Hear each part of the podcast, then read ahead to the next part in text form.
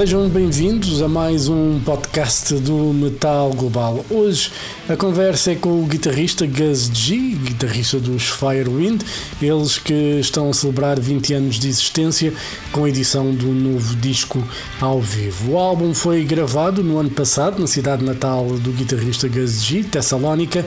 O disco intitula-se Still Raging e está disponível em formato Blu-ray com duplo CD.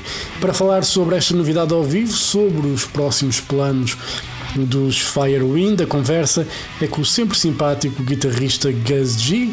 Sem mais demoras, vamos então à conversa com Gus G. Hello. Hey man. Hey guys, how are you? Good, good. How are you? Everything is good. It's a nice wall you have there. Yeah, they people people tell me about it a lot, so it, it looks nice. How you doing? Everything is good. How is everything with you? Yeah, good. It's a it's a busy it's a pretty busy week for me. Yeah.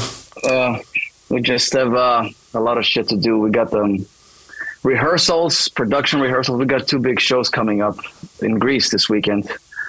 And we got the DVD coming out, so Yeah. a lot of stuff. So it's good.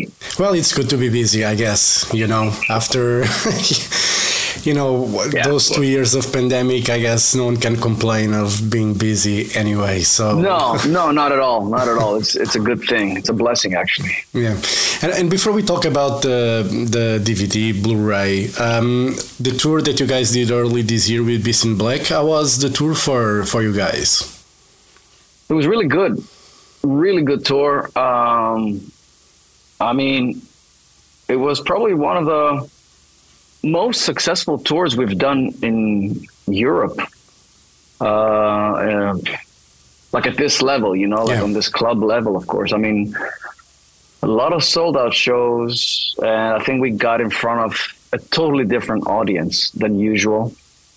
Um, you know, we're like an older generation Yeah. band, so now we are kind of so now now it like comes a new wave Yeah. that have no no clue who I am, who Firewind is, and all that. So, and it's okay, you know, it's good because we you need to to renew audience. You know, you you of course you have your core fan base who supports you, but you need to try and reach more people along the way. Always, that's that's what we want. So, so it was a good tour on on all those levels. You Yeah. know, we got along great with the guys. Uh, they were very cool with us, and uh, so it was like a long tour. It was two months, but um, but it felt like it was like it felt like a breeze. Yeah. Honestly, usually after after a few weeks on the road, you you want to kill each other, but but this was like this was so much fun. It was Yeah. really a lot of fun. Like I, I mean, it, it went by very fast. Yeah. And you started the tour in Portugal. Obviously, the first show is always a bit more complicated with, you know, whatever sound things. How, how, how was that, you know, first show for, for you guys? Was everything okay? Were you guys stressing out? It was a bit stressful, like because it was the day we landed and we needed to make sure that all the gear had arrived because we had shipped a lot of gear. Um, so I mean, of course, there were some small things. Well, small things. Actually, my guitar cab didn't arrive, so so I played with no cab for the first few shows. But um, luckily, my I have I, I play this amp that has a really good sound. Which uh, it's like a um, I don't know if you know any guitar stuff, but uh, Yeah. it has um, IR, you know, like impulse response built in. So I, I could play directly with that, and you know, I had my in ears. So of course the show went on. Um, but other than that, you know, like everything was everything was pretty smooth. You know, even for a first show, we didn't have any tragic mishaps. You know, the show went on on time and all that, and it was a good show, man. It was it was a great audience, and it, we we hadn't been in Portugal for A long quite a bit. Yeah. Yeah. You know, and you were talking about renewing the, the fan base, you know, with, with the tour that happened. Uh, but did you felt that in certain countries there was a lot of people that were there for you? You know, I sensed in Portugal, I talked with some fans. Obviously, most of them were there for Beast in Black. But what I realized as well was a lot of them were because of you and because of Firewind, because you haven't been in Portugal in a long time, Mm-hmm. and they were really looking forward. Did you felt that as well throughout the tour? That even though you're renewing the fan base, there was still people there that missed seeing you guys. Yeah, in some places, yeah, I think Portugal was one of them where we felt that okay, quite a lot of people in this room are here for us tonight, uh, and probably the reason was because we hadn't been there for I don't know, 15 years or Yeah. something. Um, and there were a couple of more places. Um, I can't remember where right now, but um, I really can't remember. But like some countries, like places like Bulgaria, Romania, a lot of the Eastern countries, you know, we've had a pretty solid following all these years. So a lot of people were there for us. yeah. Uh, you know, there were a couple of cases where people were wondering, like, you know, the older audience, like, why, why are you supporting these guys? Yeah. but, but you know, like, uh, it's it's it's all good. You know, I mean, we we're actually big fans of Beast in Black. We love them. Yeah. Um, we love the music and we love the guys. And uh, and right now they are exploding. So it was a, it was a good thing for us. Yeah. You know, you know what what I realized at the end of the night is even people that might be there for Firewind, at the end they were singing with Beast in Black. Yeah, yeah. you know, they it just I, I'm a fan of Beast in Black as well. I think you know they have uh, you know they have great songs. You know, the singer is fucking insane. You know, his range Because is he's Greek. Yes. and you know, he, he's just you know, I tell this story all the time because when Battle Beast, you know, split up and they and they formed Beast in Black, the first single that Beast in Black released, I thought, you know, oh, they have a girl again in the band. And after a couple of minutes, I was like, "Oh no, wait, it's a guy." Yeah, it's a guy. Yeah, yeah, yeah, yeah. Yeah, he can sing really high, Yannis. Yeah, yeah. Yeah, Yannis is great, and uh, you know it was it was you know I loved I was there at the show, and it, it was a great night. You know I think you know both bands were you know on top four. It was it was a good combination because you know they have a little bit of more that modern thing with a lot of dance style in there Yeah. and a lot of uh, Euro dance keyboards, and we are like a more traditional band with more guitar driven.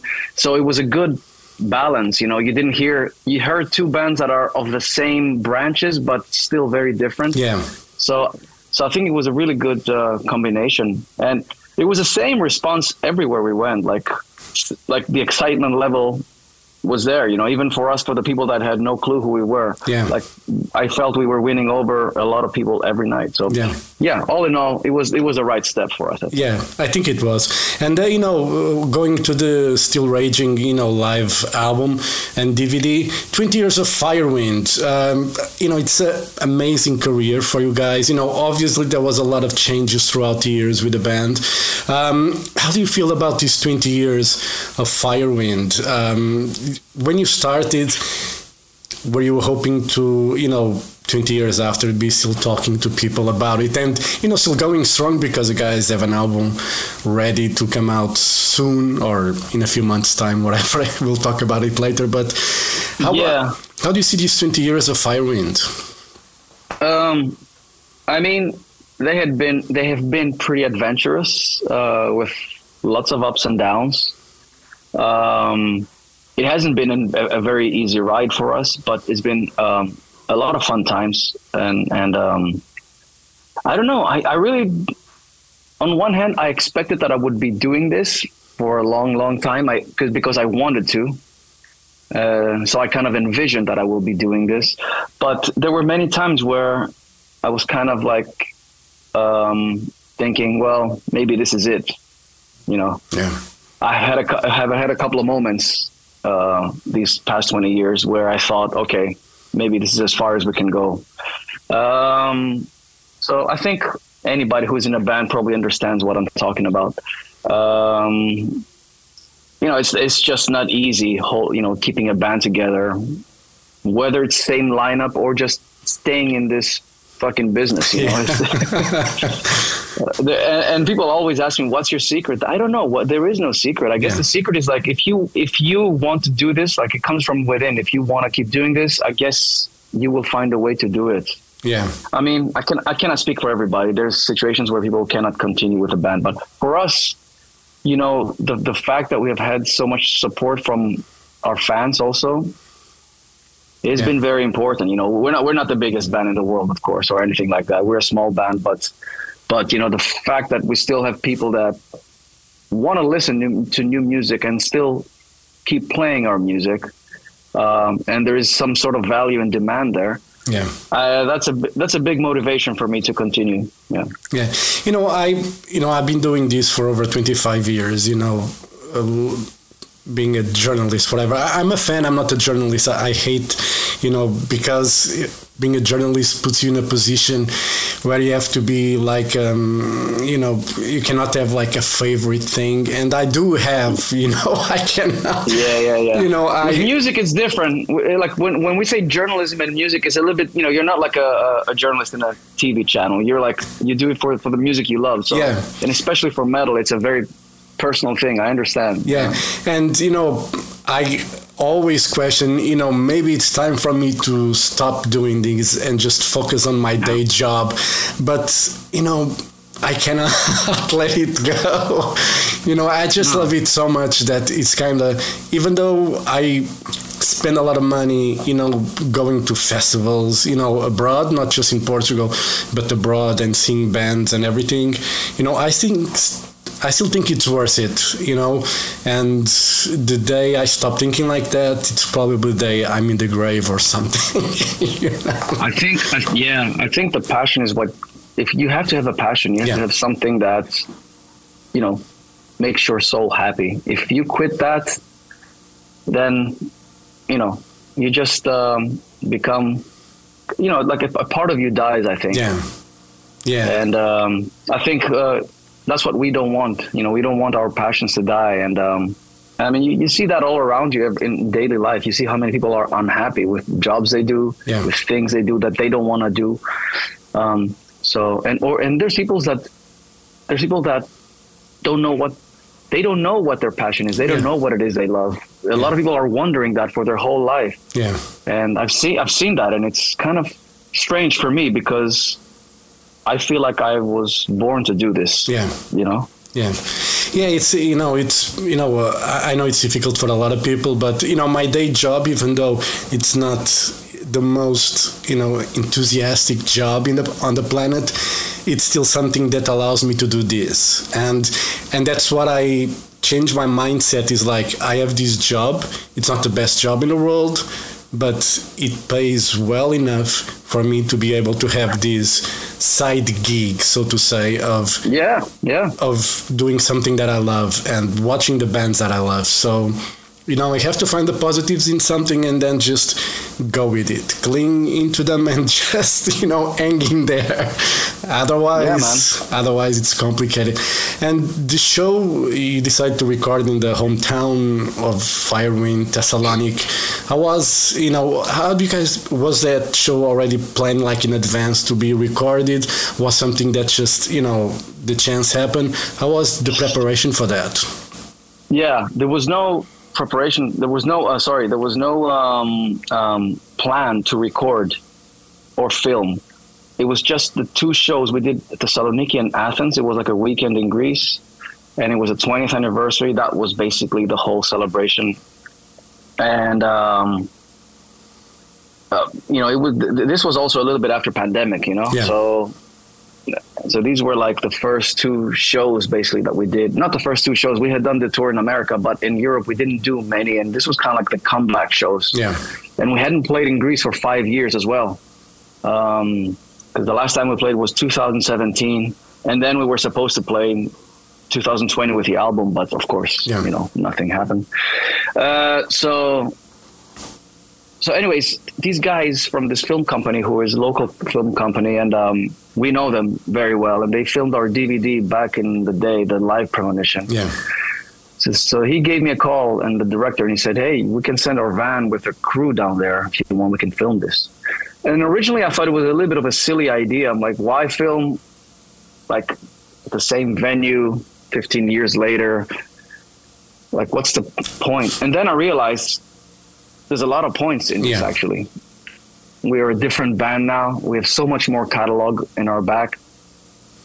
Um, you know, it's uh, it's a 20th anniversary, of course. So we get to play a different type of set list than we did back then. And again, it's a hometown show. It's kind of like returning to the crime scene, like 15 years later, and also like a little bit like a full circle. You know, Yeah. 20 years afterwards. You know, I'm born and raised here in Thessaloniki, so it's kind of cool to return to my hometown to Yeah. you know to do this. So there were there were a lot of points, and then I realized, okay, this is good. Let's do it. So we did the the filming, the recording, but then I had no plan about releasing. Like uh, it, I know it sounds silly that I'm saying this. It sounds very unorganized, but there really wasn't any plan. Yeah. so I, I, but I had the good footage in my hands. I knew I had really good footage and really good recording. The band played great that night. So I put up a couple of videos um, on my YouTube channel. So that's when people started going, okay, so when are we getting this? When when is it coming out? and because I didn't believe in DVDs or Blu-rays in 2023, I'm like, who who even watches these things? Um, but I talked to AFM Records, and they thought it was a really cool idea to do a package like that. Um, they thought that it would do well, it would be received well. Um, so I think I'm kind of proven wrong here because I didn't think too much of it, but apparently a lot of people are getting excited about it. yeah. Um, and um, I guess the fact that it's like a something like in a physical format, it makes it even more special nowadays.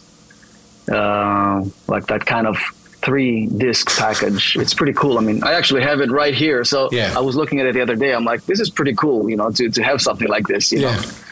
And I think metalheads, you know, they love to have the physical format. You know, we love vinyl, we love CDs, and I, I think I still use I, I use streaming services anyway because, like in the car, it's much easier to just plug the phone and listen to whatever playlist you want and you create and everything. But you know, as you can see in the back, I still have vinyl. There's CDs there. There's a whole wardrobe of CDs in the other room. You know, and I love the physical format, and I think it's still important to create that. You know, because I know we are going in a direction where digital is going to take over somehow, like streaming and stuff like that. But the physical format is still important because we can feel it's real and it's ours.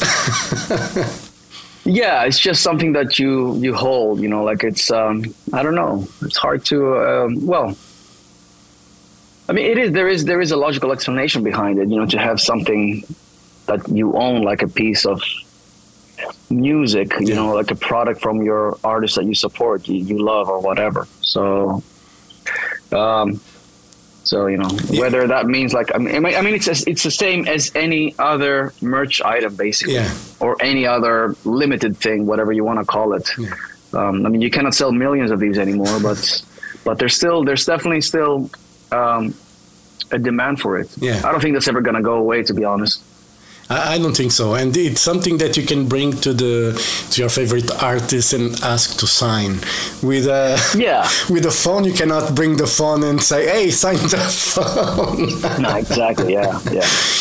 it's just a very silly thing. And you know, Firewind, the album was a very strong record, and I think it was you know a new lineup. Um, I think it's probably there on the top three for me of Firewind with like Premonition and Days of Defiance. You know, I think the Firewind record is there. Do you feel this is? I know it's a hard question and probably a very stupid one to ask, but do you feel this is a very strong or the strongest lineup from Firewind? Um, yeah, I do believe that. Um, I think this new incarnation of the band, it's probably the healthiest we have ever had. Um, honestly, I have not enjoyed my time in the band as much as I'm doing right now. Like in the past, there was always something, you know, and we are also younger too Yeah. and more more, more hot blooded. Um, but uh, there, it was always something, always, always, you know. But now I think, yeah, we're just really enjoying everything we do. We take all the steps together. You know, the guys like really trust me with all the ideas and business stuff and all that. And um, you know, especially Herbie brought like this new energy that we really needed. Um, and for me, it's like a really good partner to have right now in the band. He's grown into a partner. I didn't want him to look at us just like as a session thing or Yeah. like a studio job or whatever. I wanted him to feel part of, of this, and he is a part of this. Um, and uh, and you know he brings in a lot of things to the table that um, you know I, I do a lot of things by myself. You know I'm a very DIY guy. You know I, I I run the band on a daily basis. I manage the band. I do all these things. So I'm in touch with all the people around us, all the team. You know Yeah. like the booking agents, the accountants, the travel agents, all this stuff. So everything goes through me. Um, so I mean, Herbie brings in uh, um, a lot of uh, ideas and things, and he and he's been helpful in a lot of areas, which is how a normal band should function. Yeah. know? Yeah, I think it's important that uh, you know in a band when you have small arguments and everything, after a while, you know it just becomes too much.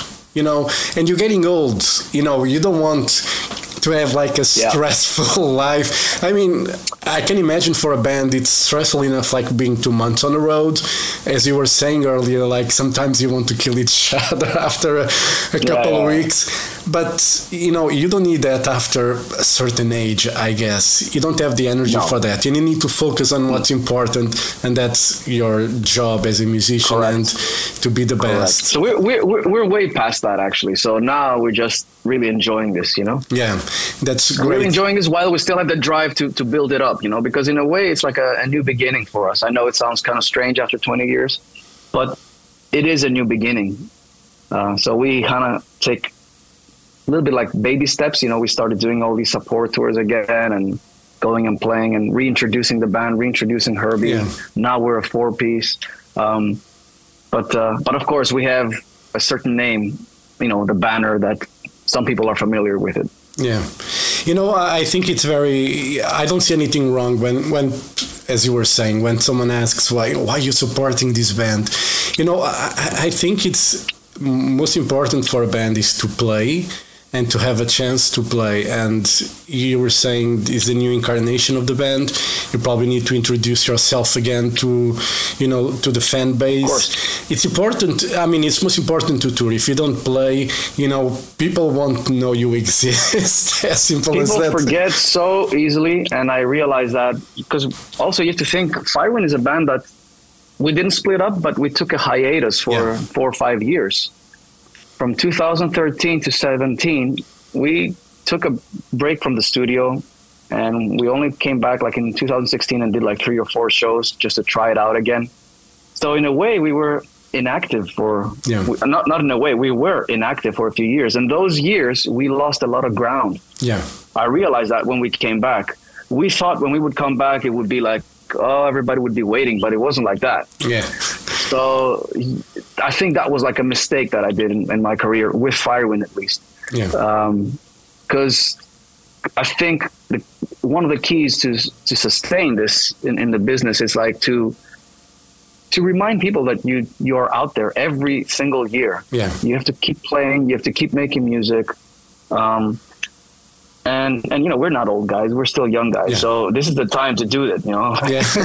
when I'm when I'm 65, I don't need to make records as much anymore. I don't Yeah. have. I won't. Hopefully, I won't have to prove anything at that time. But now this is the time to be creative. You know. Yeah, and uh, you know, speaking of creativity, the new album you already said is finished. Um, compared to the Firewind record, um, how do you feel about this new album? I know it's a bit early. You probably will speak about it when time comes for the album. But how do you feel Yeah. so far about this upcoming Firewind record? Um, it's a it's an album that sounds like Firewind and at the same time very different. Hard to to say until people start listening to this. Uh, we had a different approach this time in the sense that all song we, we started writing with singles in mind.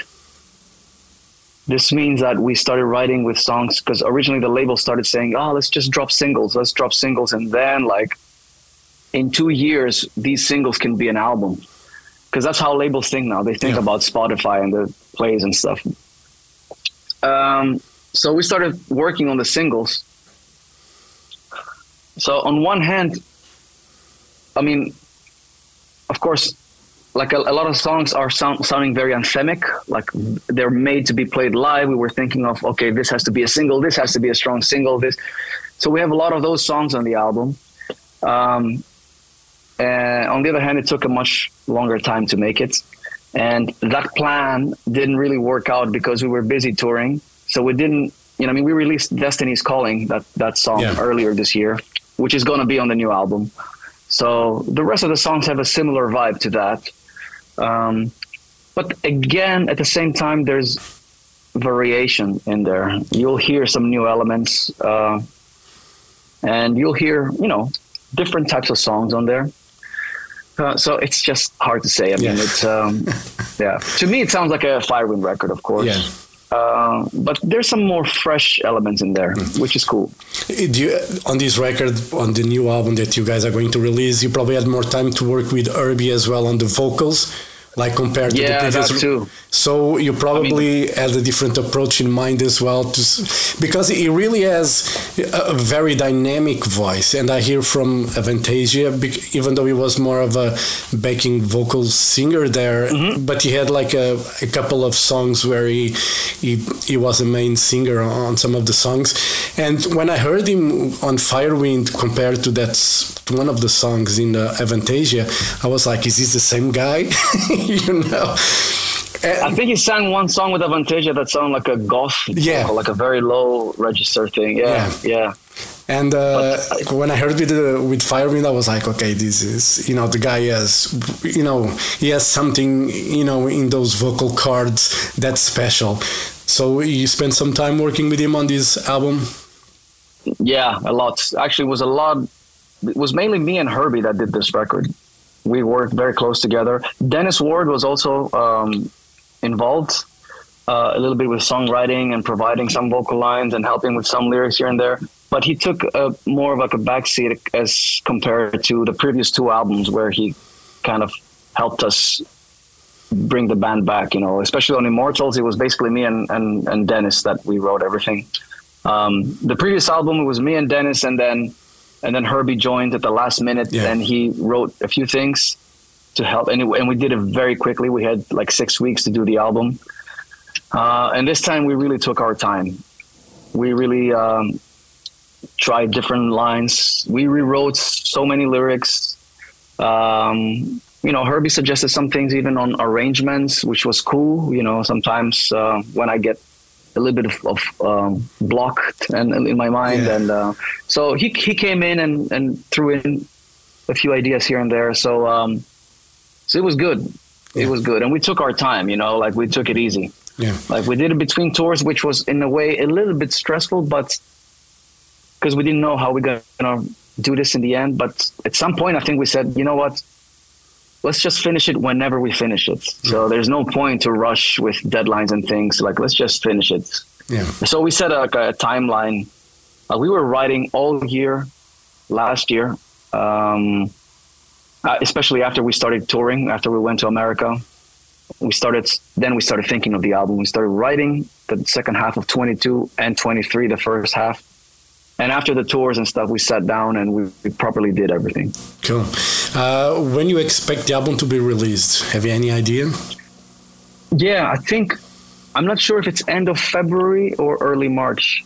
It's going to be somewhere there. Yeah. Um, yeah. I, I- don't remember exactly the Yeah. date, but yeah.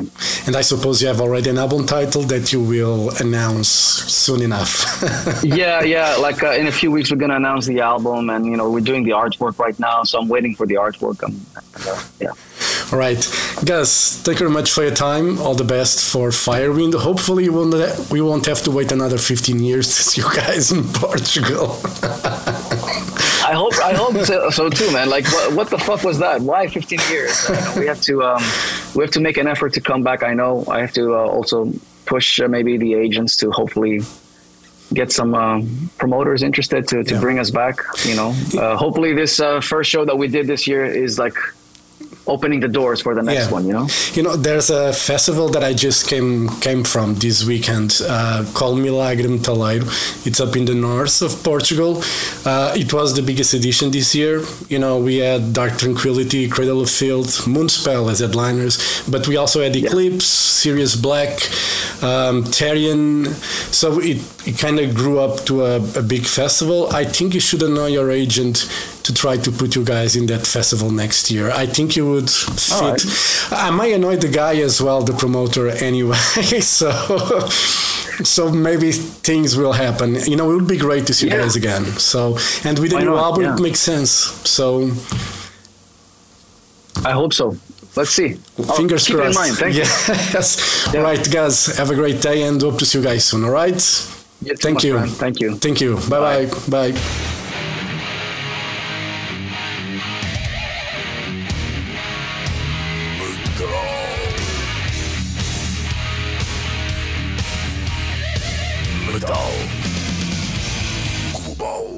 Metal Global foi conversa com Gus G, guitarrista dos Firewind, para falar então sobre a novidade Still Raging.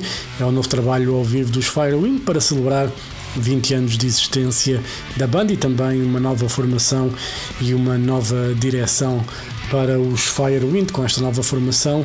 Enfim, um novo começo, assim se pode dizer, para os Firewind. E a conversa foi então com o simpático Gus G. E assim chegamos ao final deste podcast. Dúvidas ou sugestões? Podem enviar e-mail para jorge.botas.rtp.pt. Podem passar pelo blog metalglobal.blogs.sap.pt. São lá as notícias da semana e não só. Podem também seguir-me no Twitter e Instagram em arroba Mountain King. Podem fazer like na página de Facebook do Metal Global e também, se preferirem a versão rádio com música do podcast, do programa neste caso, é passar pela RTP Play. E claro, podem seguir este podcast, Apple Podcasts, Spotify e Google Podcasts. Eu volto no próximo podcast. Um forte abraço.